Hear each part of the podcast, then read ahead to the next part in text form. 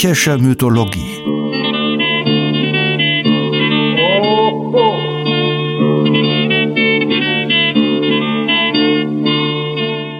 Helgas nützlicher Podcast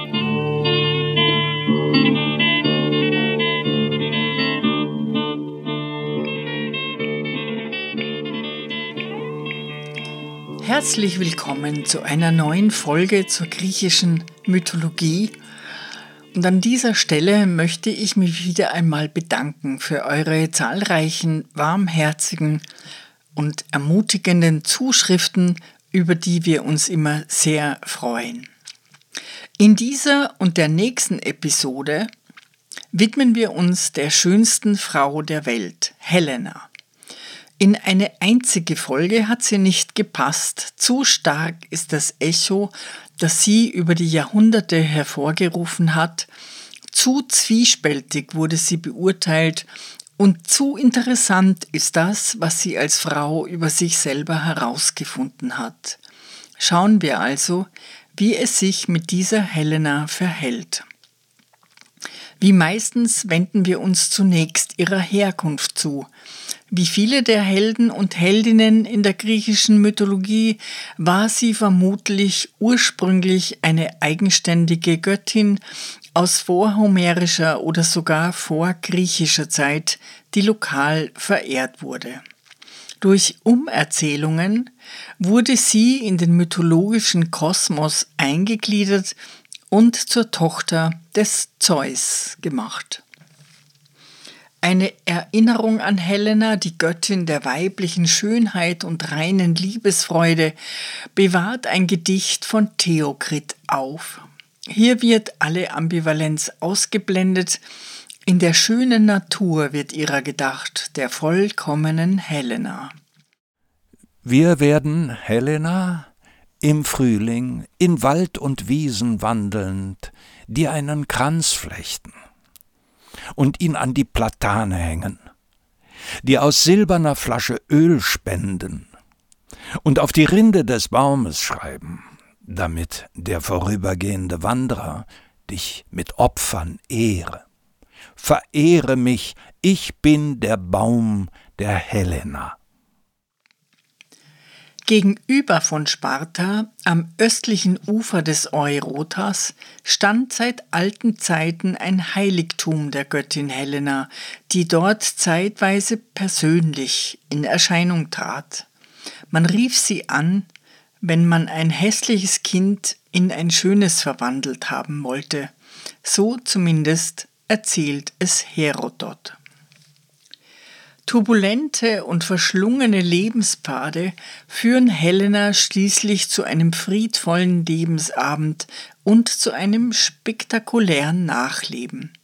Sie wird mit Menelaos, der ebenfalls vergöttlicht wird, auf die Insel der Seligen entrückt. Andere aber sagen, sie sei zu Achill, der für sie so viel Blut vergossen hat und letztlich selbst in den Staub gebissen hat, auf die sagenhafte weiße Insel versetzt worden, wo sie als unsagbar vollkommen schönes Liebespaar einander genießen. Als Krönung gebiert Helena Achill den golden geflügelten Knaben Euphorion. Achill und Helena werden auf diese Weise in der Spätantike Protagonisten eines umfänglichen Mysterienkultes. Helena ist unbestreitbar die Tochter des Zeus, des höchsten Gottes. Sie ist demnach eine Halbgöttin und auf ihre Göttlichkeit wird auch immer wieder rekurriert. Zeus hat sie gezeugt, aber es gibt verschiedene Versionen über Helenas Mutter. Aufgezogen hat sie auf jeden Fall die schöne Leda, die Gemahlin von Tyndareos, des Königs von Sparta. Helena soll aus einem Ei geschlüpft sein. Aber woher kam das Ei? Die einen sagen, es sei vom Himmel gefallen. Die anderen, Hermes habe es Leda in den Schoß geworfen. Oder ein Hirte fand das unschuldige Ei im Wald, überbrachte es der Leda, die es in einer Kiste bis zur Reife verwahrte.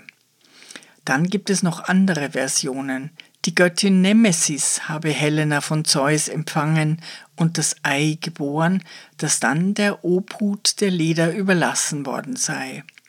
Zeus begehrte Nemesis, die Tochter der Nacht, die Göttin der ausgleichenden Gerechtigkeit, des edlen Zorns. Nemesis wollte nicht und floh. Zeus verfolgte sie erbarmungslos, und alle Verwandlungen nützten ihr nichts. Schließlich vergewaltigte er sie als Schwan. Nach anderen Quellen war Helena aber doch die leibliche Tochter der Leda, aber eben kein eheliches Kind, sondern dem Überfall durch Zeus entsprungen. Zeus näherte sich ihr als Schwan, von Verlangen ergriffen, seit er sie badend im Flusse Eurotas gesehen hatte. Diese sexuelle Begegnung nährte die Fantasie vieler bildender Künstler, von zärtlicher Berührung des edlen Tieres bis grausamer, vergewaltigender Qual in der Umklammerung durch Füße, Flügel und Schnabel ist alles in den Darstellungen zu finden. Die Schwangerschaft muss jedenfalls ein wenig eigenartig verlaufen sein, Eier und Embryos nebeneinander, denn es schlief in derselben Nacht auch noch ihr Ehemann mit ihr und schwängerte sie ebenfalls.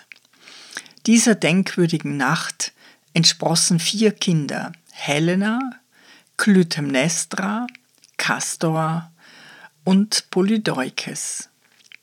Möglicherweise gebar Leda also zwei doppeldottrige Eier, in dem einen Helena und Polydeukes, befruchtet von Zeus, die also unsterblich waren, in dem anderen Clytemnestra und Castor, die der Tod ereilen sollte.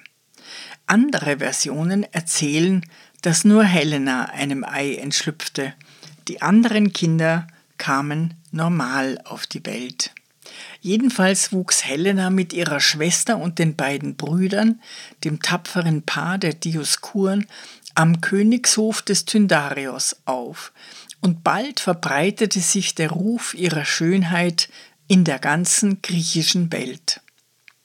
Noch als Kind, also deutlich bevor sie das heiratsfähige Alter erreichte, wurde sie von Theseus entführt, aber von ihren tapferen Brüdern wieder befreit und heimgeholt. Aber eines Tages kam doch der Tag, wo sie sich langsam an den Gedanken gewöhnen musste, in den Stand der Ehe zu treten. Und da sie sich vor Bewerbern kaum retten konnte, ersann der kluge Odysseus einen Plan, um den Frieden zu bewahren. Aber gerade dieser eigentlich geniale Plan sollte ganz Griechenland ins Unglück stürzen. Odysseus schlug Tyndarios, dem Vater der schönen Braut, folgendes Vorgehen vor.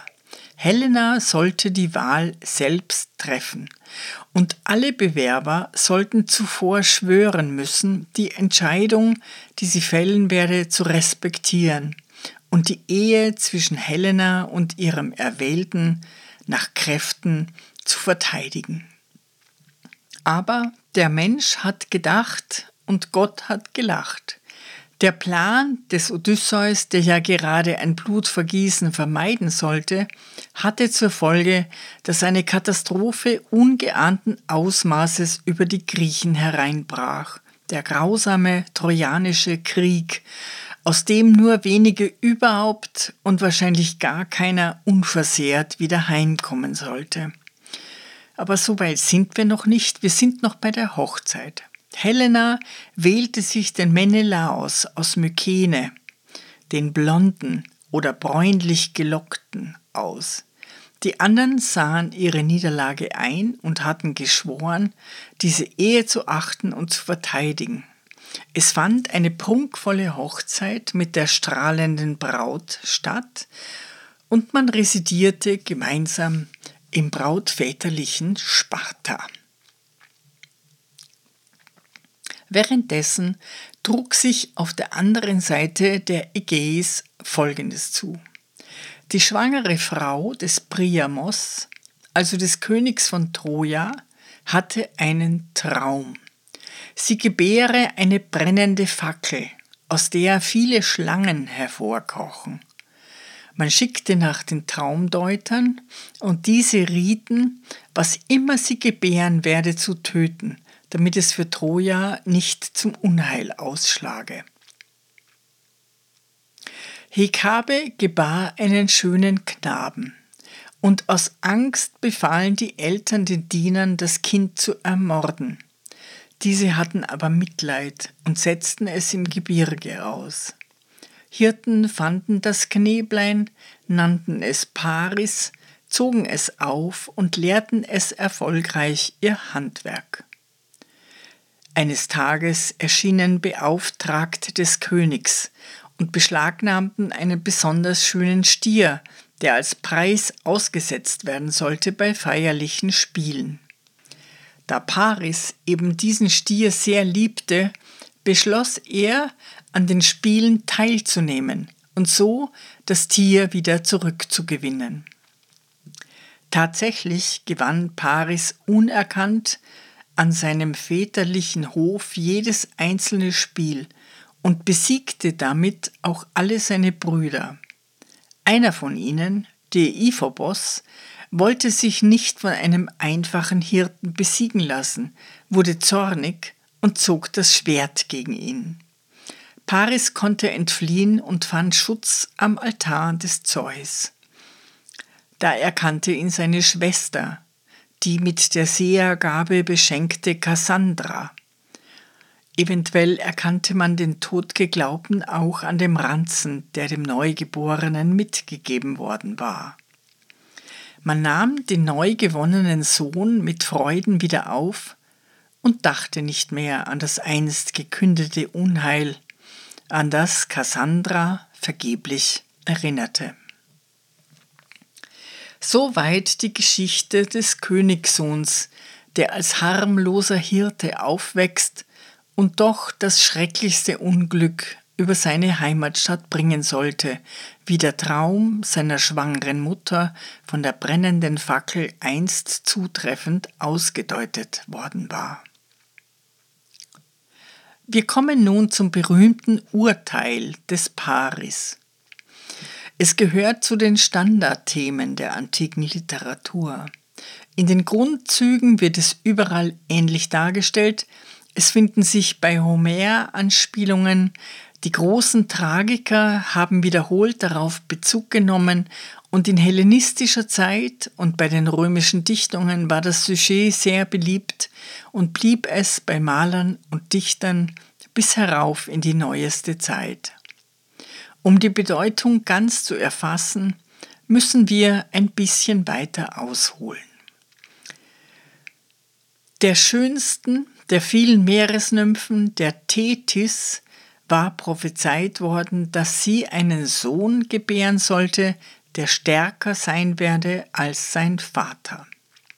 Daraufhin nahmen die göttlichen Bewerber Abstand von der Brautwerbung, und der Olymp bedeutete ihr den sterblichen Peleus als Gatten. Das wollte sie nicht zugeben, und so entspann sich der berühmte und oft dargestellte Ringkampf. Peleus wollte sich in einer Grotte der schlafenden Tethys bemächtigen. Sie wehrte sich, aber konnte sich nicht entwinden. Sie versuchte, sich seiner durch Verwandlung zu entledigen. Sie wurde zu Feuer und verbrannte ihn, aber er blieb hartnäckig. Da wurde sie unvermittelt zu Wasser. Peleus aber gelang es, sie festzuhalten. Sie wurde zu einer Löwin und griff ihn an. Er aber ließ nicht locker. Auch als Schlange konnte sie nicht entfliehen, und der letzte Versuch war die Flucht in Gestalt eines Tintenfischs. Peleus ging letztendlich als Sieger hervor. Tethys musste sich dreinschicken. Wenigstens erschienen alle Götter zur Hochzeit der schönen, silberfüßigen Tethys mit dem tapferen Peleus. Alle Götter? Nein, eine war nicht geladen. Eris, die Göttin des Streites, die konnte man nicht brauchen. Eris aber rächte sich wie die dreizehnte Fee im Märchen. Sie erschien am Gartenzaun und warf einen goldenen Apfel unter die göttlichen Gäste. Der Apfel trug in Gold geritzt eine kleine Aufschrift für die Schönste. Es dauerte nicht lange, da lagen sich Hera, Athene und Aphrodite in den Haaren. Jede beanspruchte, die Schönste zu sein und den Apfel gerechterweise an sich nehmen zu dürfen. Schließlich wurde Göttervater Zeus bemüht. Er sollte ein gerechtes Urteil fällen. Aber anders als Nathans weiser Vater dreier Söhne ließ er nicht drei Äpfel fertigen, sondern kam auf die seltsame Idee, in fernem Land, unnahbar euren Schritten, auf dem Berge Ida in Phrygien einen einsamen Hirten entscheiden zu lassen. Wir ahnen, wer der Hirte sein wird. Hermes wurde also beauftragt, mit den drei streitenden Göttinnen und dem goldenen Apfel im Gepäck zu dem fernen Gebirge zu reisen. Und richtig, er traf Paris an, wie er verträumt die Syrinx blies und seinen Rindern beim friedlichen Grasen zusah. Paris erschrak furchtbar und entfloh, doch Hermes konnte ihn beruhigen und ihm den Befehl des Zeus erklären. Hätte Paris einfach nur über die Schönheit entschieden, wäre alles einfacher gewesen, und vielleicht hätte er weiter friedlich seinen Kühen zuschauen können. Das Problem war, dass die Göttinnen ihn bestachen. Hera versprach ihm die kampflose Herrschaft über ganz Asien. Athene versprach ihm, sein Leben lang Sieger zu bleiben in jedem Kampf. Aber Aphrodite verhieß ihm Liebesfreuden, und zwar mit der schönsten Frau der Welt. Proklos berichtet, dass sie sich davor mit dem Duft von Krokos, Hyazinth, Veilchen, Rosen, Narzissen und Lilien angetan hatte, und Kolotos versäumte nicht zu bemerken, dass sie dabei das Gewand über ihre nackten Brüste gleiten ließ. Dem armen Paris nützte es nichts, dass er einwandte, er als armer Hirtenknabe sei nicht in der Lage, über göttliche Schönheit zu urteilen. Er musste entscheiden, und er entschied sich für Aphrodite. Schon in der Antike interpretierte man diese Geschichte als Entscheidung über das Lebensziel, Macht, Ruhm, Lust, und schon in der Antike wurde gerade diese Geschichte gerne parodiert. So viel parodieren musste man gar nicht, denn die käppelnden Göttinnen, die sich schamlos enthüllten und den armen Hirtenjüngling zu berücken versuchten, die Hilflosigkeit des Obersten der Götter, die Schlichtheit der List der Eris, die so gut funktioniert, das Aufeinanderprallen von göttlichem Hochzeitsgepränge und quellengesäumter, Schalmeiklang durchfluteter Einsamkeit boten genug Material zur künstlerischen Ausgestaltung in jeder Gattung für Jahrhunderte. Von Sophokles wie von Euripides wissen wir, dass sie Dramen über Paris verfasst haben. Sie sind aber leider nicht erhalten hören wir die Beschreibung einer fiktiven Aufführung aus dem großartigen lateinischen Satireroman Der goldene Esel von Apuleius. Dieser stammt aus dem zweiten Jahrhundert nach Christus, ist fast vollständig erhalten und den Interpreten immer noch in vielerlei Hinsicht rätselhaft. Der Ausschnitt beschreibt ein szenisches Vorspiel im Theater von Korinth. Es thematisiert das Urteil des Paares und gibt ein recht lebendiges Bild damaligen Theatervergnügens. Es erschien endlich der Tag der Spiele. Pantomimische Tänze eröffneten die Lustbarkeit. Blühende Jünglinge und Mädchen von reizender Gestalt führten in schimmerndem Putze mit unnachahmlicher Anmut den griechischen pyrrhischen Reigen auf. Nachdem sie sich wohl in Ordnung gestellt hatten, begannen sie allerlei zierliche Wendungen. Jetzt drehten sie wie ein Rad im Kreise sich herum, jetzt bei den Händen sich haltend, bildeten sie eine lange schräge Reihe. Jetzt stießen sie ins Gevierte zusammen, jetzt trennten sie sich wieder und kreuzten verwirrt durcheinander. Nach mannigfaltiger Abänderung und Wiederholung dieser Bewegungen gebot endlich der Schall der Trompete dem Tanze ein Ende. Der Vorhang fiel, und die Dekoration der Bühne wurde zum Urteil des Paris verändert. Von Holz war ein hoher Berg errichtet, der den berühmten, von Homer besungenen Ida vorstellte. Gesträuche und allerlei lebendige Bäume deckten die Seiten. Von dem Gipfel rann ein klarer künstlicher Bach. Einige Ziegen weideten am Ufer. Ein Jüngling machte den Hirten, gleich dem Paris mit köstlichem, von den Schultern herabfließendem phrygischen Gewande und golden geschmückt. Jetzt trat ein bildschöner Knabe auf, nackend, nur dass ein kurzer Mantel um die linke Schulter flatterte, blondes Haar, aus dem zwei goldene und durch ein goldenes Band vereinigte Flügel hervorstachen, krönte seinen Scheitel. Der geflügelte Schlangenstab, den er trug, kündigte ihn als Hermes an. Tanzend schwebte er herbei, überreichte dem Paris den Apfel und verschwand. Es erschien darauf ein Mädchen von hohem Ansehen, die Hera kenntlich, da sie Diadem und Zepter trug. Dieser folgte Athene. Sie schmückte ein schimmernder, mit einem Ölzweig umkränzter Helm. Sie führte Schild und Lanze. Unnennbare Grazie war über das dritte Mädchen verbreitet, und die Farbe der Lilie blühte auf ihrem Antlitz. Es war Aphrodite.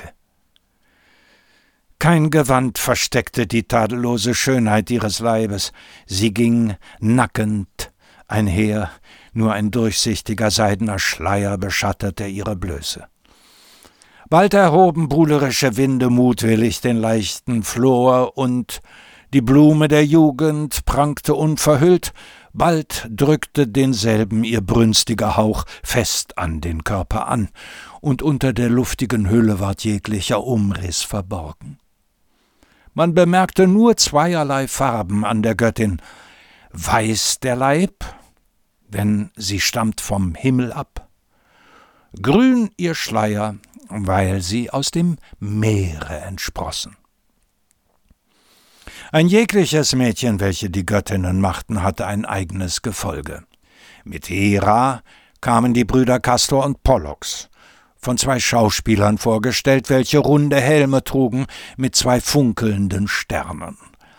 Unterm lieblichen Getön der Flöten ging Hera mit ruhiger Majestät einher und versprach dem Hirten durch Zeichen die Herrschaft über ganz Asien, falls er ihr den Preis der Schönheit zuerkenne. Athene im Waffenschmuck begleiteten ihre Gefährten in den Schlachten, Schrecken und Furcht, tanzend mit entblößten Schwertern. Ein Pfeifer, der hinter ihnen herging, spielte einen kriegerischen Marsch und ermunterte oder mäßigte ihren rüstigen Schritt abwechselnd bald durch hohe, schmetternde, bald durch gedämpfte, pathetische Töne. Die Göttin mit unruhigem Haupte, drohendem Blicke, raschem Gange gab dem Paris durch eine lebhafte Gebärdensprache zu verstehen, Falls er sie den Sieg der Schönheit davontragen ließe, so wolle sie ihn durch Tapferkeit und durch erkämpfte Kriegstrophäen berühmt machen. Aphrodite hingegen war von einem ganzen Volke fröhlicher Amoretten umschwebt. Süß lächelnd stand sie mit dem ihr eigenen Liebreiz mitten unter demselben, zum allgemeinen Entzücken des Schauplatzes. Jetzt flüsterten die viellöchrigen Flöten süße lydische Weisen. Jegliches Herz wallte vor Vergnügen.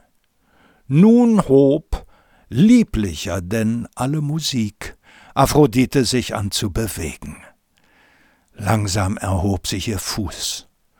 Es schmiegte anmutig sich ihr Körper mit sanft auf die Seite gebogenem Haupte jede reizende Stellung in Harmonie mit dem weichen Getöne der Flöten.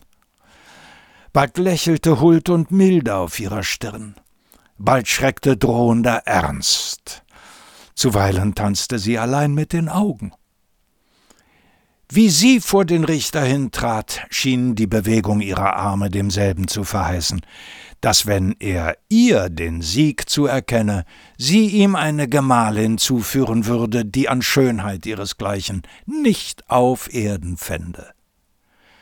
Also fortreichte ihr mit Freuden der Jüngling den goldenen Apfel hin, das Zeichen des Sieges.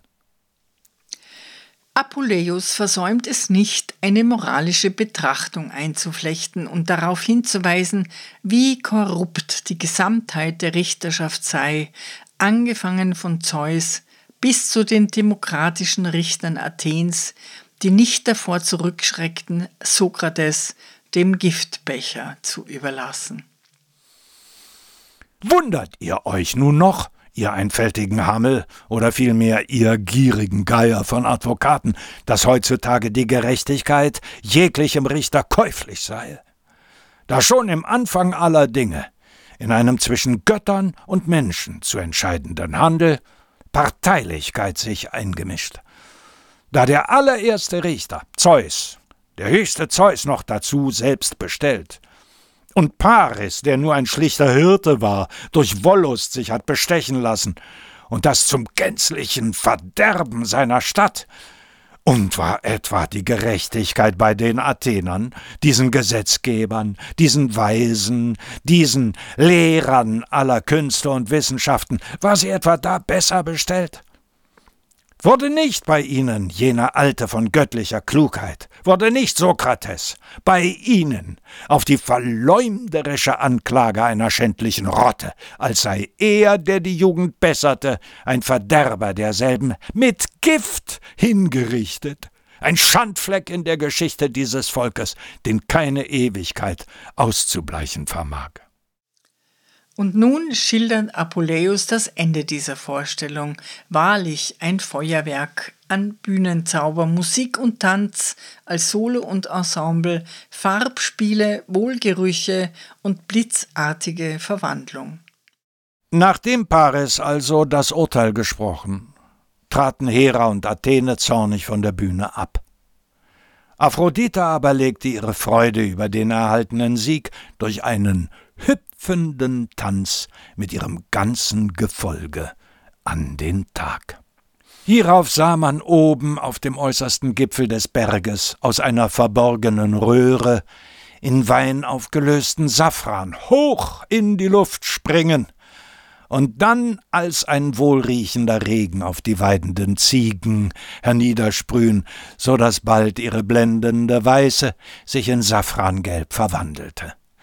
Nachdem der ganze Schauplatz mit diesem angenehmen Wohlgeruch angefüllt war, so eröffnete sich plötzlich die Erde und weg war der ganze quellenströmende Ida.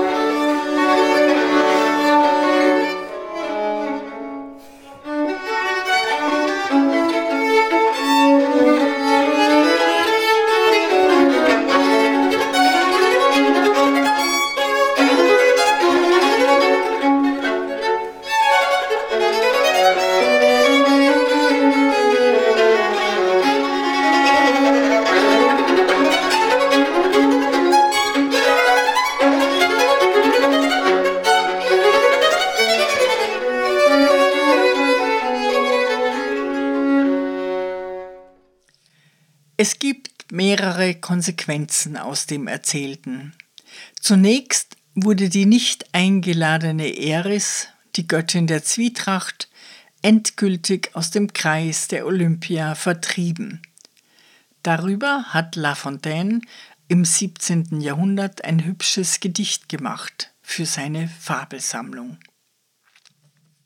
Die Zwietracht Die Göttin Zwietracht hat entzweit die Götter, nur um einen Apfel.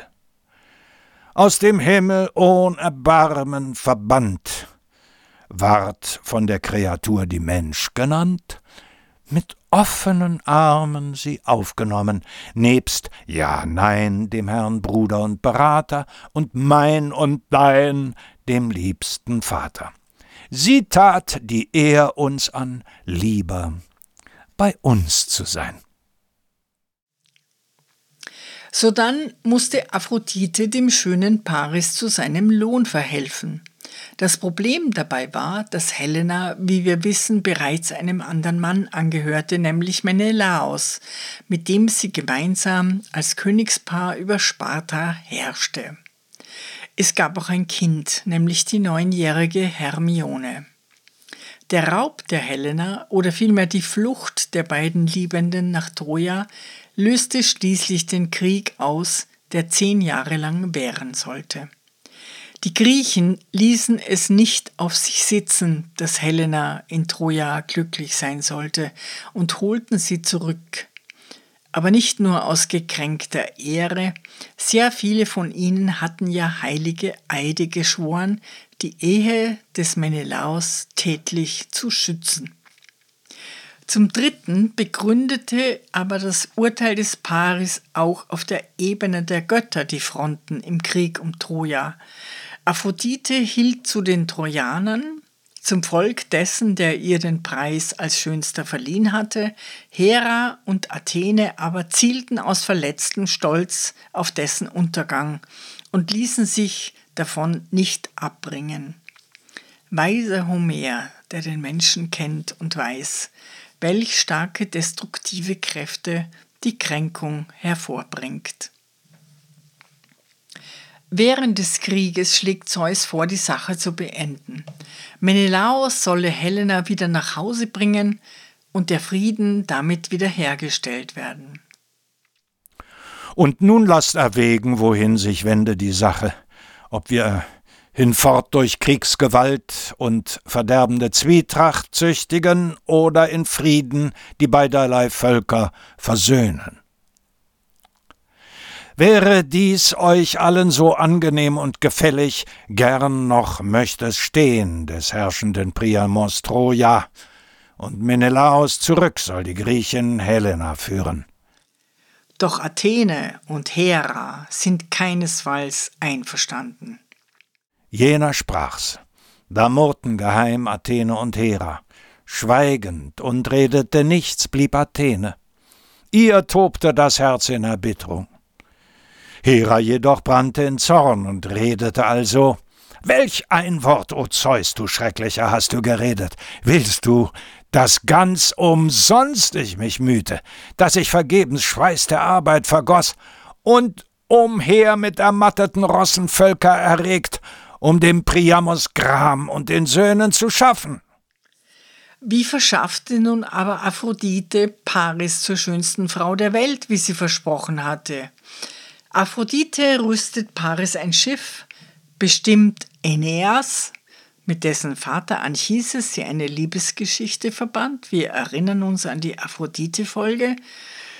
Bestimmte also Aeneas zu seinem Begleiter. Die Abfahrt wird von düsteren Prophezeiungen von Paris Schwester Cassandra begleitet, freilich ohne Wirkung. Paris kehrt bei Menelaos und Helena als Gast ein und übergibt reiche Geschenke. Der Ehemann hat überraschend auf Kreta zu tun. Man sagt, er musste das Begräbnis seines Großvaters ausrichten oder auch Erbstreitigkeiten schlichten weist Helena an, gut für den Gast zu sorgen und verlässt Sparta. Ein Fehler. Es dauert nicht lange, Denn er war jung und sie war schön. Das neue Liebespaar rafft einen Großteil der königlichen Schätze zusammen, lässt die Tochter Hermione im Stich, besteigt das Schiff und reist ab gegen Troja. Wir hören einen Auszug aus der beeindruckenden Version des spätantiken Dichters Kolutos, der hier die Vorgeschichte des Trojanischen Krieges erzählt, wobei er poetische Bilder findet und auch mit feiner Ironie nicht spart, ja sogar eher mit beißendem Spott die Selbsttäuschung seiner Protagonisten seziert. Man beachte auch die Motivklammer. Helena öffnet das Innere ihres Palastes und die Erzählung schließt damit, dass die Trojaner die Tore ihrer Stadt öffnen. Das Unheil wird eingelassen und nimmt seinen Lauf. Helena schloss den gastlichen Palast auf, führt Paris in das königliche Vorzimmer und da sie ihn gleich an der Türe aufmerksam betrachtete, führte sie ihn in den Saal des Palastes und hieß ihn auf einem ungebrauchten, neuen, silbernen königlichen Stuhl sich niedersetzen. Sie konnte sich gar nicht satt sehen, sie glaubte den schönen Sohn der Aphrodite zu erblicken, bis sie endlich gewahr wurde, dass es Amor nicht sei, da der Köcher fehlte. Voll Verwunderung frug sie endlich Fremder, wo bist du her? Sage mir doch dein Herkommen und dein Vaterland. An Schönheit bist du zwar einem Könige ähnlich, doch kenne ich deine Familie in Griechenland nicht. Dies sprach die liebliche Frau, die vor Begierde brannte. Paris frug sogleich mit vieler Anmut Hast du niemalen von der Stadt Troja gehört, die in den äußersten Enden von Phrygien liegt? Die Poseidon und Apoll selbst mit Mauern und Türmen befestigt haben. Ich bin der Sohn des reichen Priamos, ich bin ein Dardanide, und Dardanos stammt von Zeus. Unser Geschlecht ist zu eitel Glück geboren, und ich bin der vortrefflichste von allen. In mir sind vereinigt alle Tugenden meiner Ahnen. Ich, o Königin, ich bin der Richter der Göttinnen. Wir kürzen ein wenig ab, denn in diesem Tone geht es noch eine Weile weiter. Es ist Paris aber nicht genug, sich selbst zu preisen, er macht auch gleich die Griechen verächtlich, ein Vorgriff auf den künftigen Krieg. Doch ich will schweigen, denn wozu sollte ich sagen, was du längst weißt? Es ist dir ja nicht unbekannt, dass Menelaos ein Feiger ist. Haben die Griechen nicht schwächliche Körper? Sie hielt ihre schönen Augen niedergeschlagen und antwortete nichts. Endlich sagte sie Mein lieber Fremdling, ich habe schon längst recht sehr gewünscht, die Mauern deiner Vaterstadt zu sehen, diese kunstvollen Werke, die Poseidon und Apoll gebaut haben, die duftende Viehweide, auf der Apoll die Schafe hütete, wohlan. Bring mich von Sparta nach Troja, ich will dir folgen, wie es Aphrodite befiehlt. Und Menelaos macht mir keine Sorge, wenn ich in Troja bin. Aber die Nacht, in der jedes Geschäfte ruht, die dem Schlafe am Ende des Weges der Sonne sich aufzumachen gebeut, hielt die Morgenröte zurück. Sie öffnete zwei Pforten der Träume, durch deren eine die Wahrheit in die Welt hinunterscheint, aber durch die andere gehen leere Träume. Und Paris entführte die Helena aus dem gastlichen Hause des Menelaos und eilte nach Troja mit der schönen Beute. Hermione aber, die Tochter, riss sich den Schleier ab und seufzte mit Tränen der aufgehenden Röte entgegen, lief aus der Kammer und schrie laut Wo ist meine Mutter hin, die noch gestern mit mir in die Schlafkammer ging? Und die Dienerinnen suchten ihr Trost zuzusprechen. Kind, verschlaf dein Leid, die Mutter ist weggegangen, sie wird wiederkommen, wenn sie dich weinen hört. Sie ist vielleicht zu einem Jungfrauenreigen gegangen und vom rechten Wege abgekommen. Sie steht vielleicht traurig, oder sie sitzt auf betauten Blumen auf einer schönen Wiese. Das traurige Mädchen aber erwiderte, sie kennt die Gebirge, die Flüsse und Wege. Wozu helfen eure Reden? Die Sterne gehen unter, und sie werden wieder aufgehen, und sie wird nicht da sein, o oh meine Mutter. Wo bist du? So sprach sie in die Luft mit Tränen, suchte ihre Mutter und weinte vergebens. Diese aber lief glücklich mit ihrem Geliebten in den trojanischen Hafen ein. Kassandra raufte sich das Haar und zerriss den goldenen Schmuck ihres Hauptes, da sie von der Mauer die neue Fremde sah.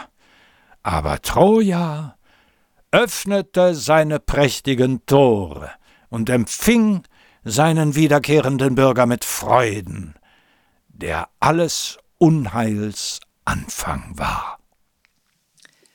Nicht die Vögel bringen Menelaos die Unglücksbotschaft, wie Hermione zu den Göttern gefleht hatte, sondern die Götterbotin Iris persönlich machte sich auf nach Kreta.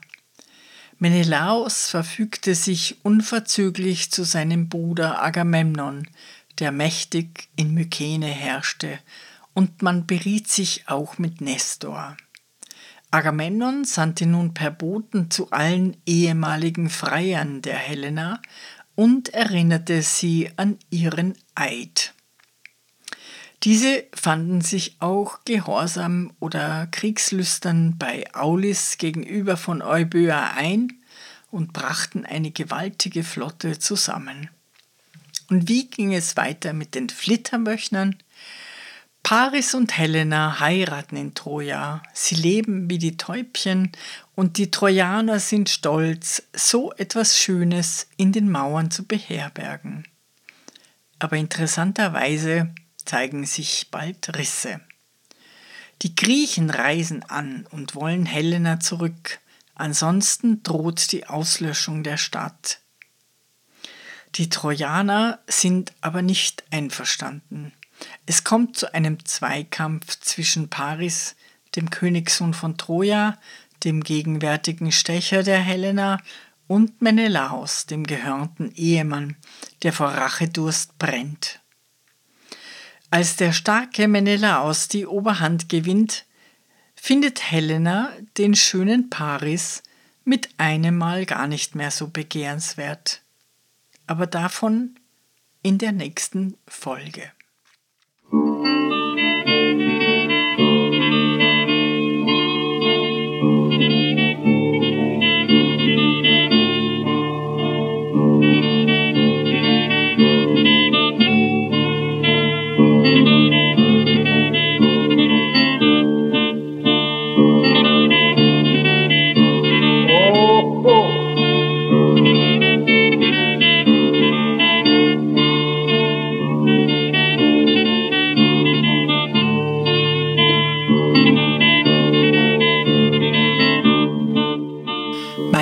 Ist Helga Utz.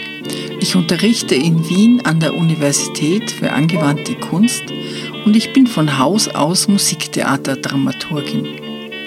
Meine Studien im Bereich der Mythologie und das Interesse daran rühren sicherlich von der Oper her. Jedes Mal, wenn man über einen Stoff oder eine Konstellation am Theater erforscht, stößt man auf die Antike. Deshalb möchte ich auch die griechische Mythologie nicht unbedingt isoliert betrachten, sondern immer wieder Beispiele bringen, die Gedanken oder Formen fortführen und mein Wunsch ist dazu beizutragen, dass man reicher wird, indem man lernt, Verbindungen herzustellen. Die Musik stammt von Kostas Bezos, geboren 1905 in einem kleinen Dorf in der Nähe von Korinth, einem politischen Journalisten, Cartoonisten und begnadeten Musiker. Bezos starb 1943 unter der deutschen Besatzung an Tuberkulose. Die Aufnahme von Kostas Bezos und seiner Gruppe entstand 1930 für Shellac in Athen. Ich bedanke mich bei Art Feder in Darmstadt, der die Texte so schön einspricht, und bei Patrick Bischei und Michael Erhardt, die ihn aufnehmen, sowie bei Jörg Behrens in Hamburg, der unseren Podcast daraus herstellt. Ich freue mich, wenn ihr unseren Podcast abonniert und weiterempfehlt und wir uns bald wieder hören. Eure Helga Utz. Rena bobi, rena bobi, jodi tradona. Βαρέσαν μα, βαρέσαν μα στην υπόγα. Ρε να πω πήρε, να πω πίσω τη στρατόνα Βαρέσαν μα, βαρέσαν μα στην υπόγα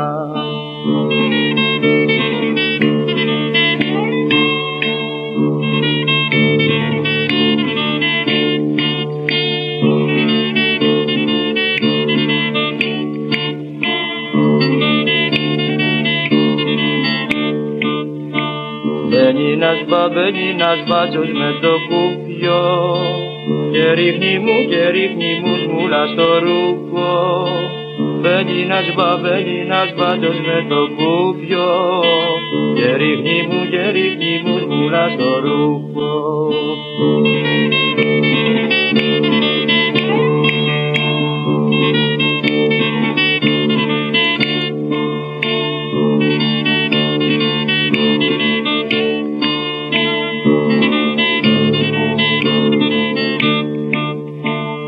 κατρακί και κατρακύλισε το πέσι Μαδρίνιωνα, μαδρίνιωνα αργύλε στη μέση.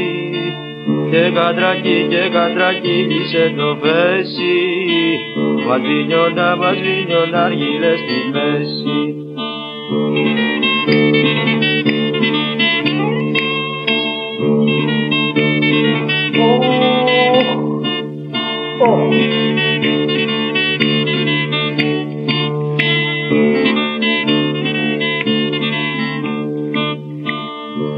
τον Ανά και τον Ανάβη Κυριακούλα. Ρε που τα γύρα και τσιγαριές στη ζούλα. Και τον Ανά και τον Ανάβη Κυριακούλα. Ρε που τα γύρα και τσιγαριές στη ζούλα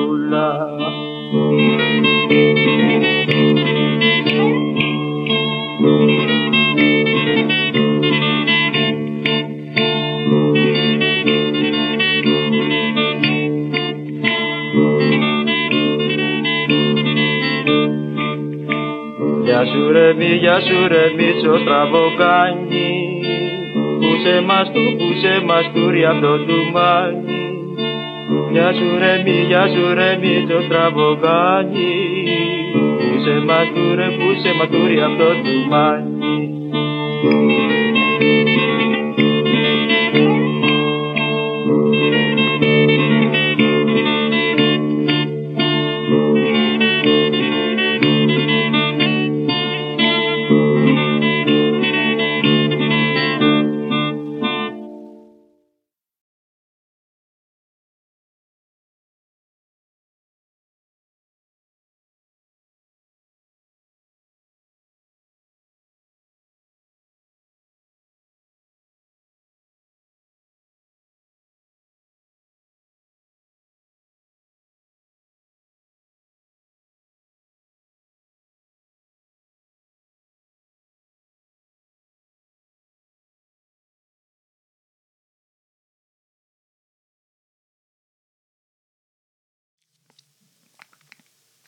Musik, Musik, Musik.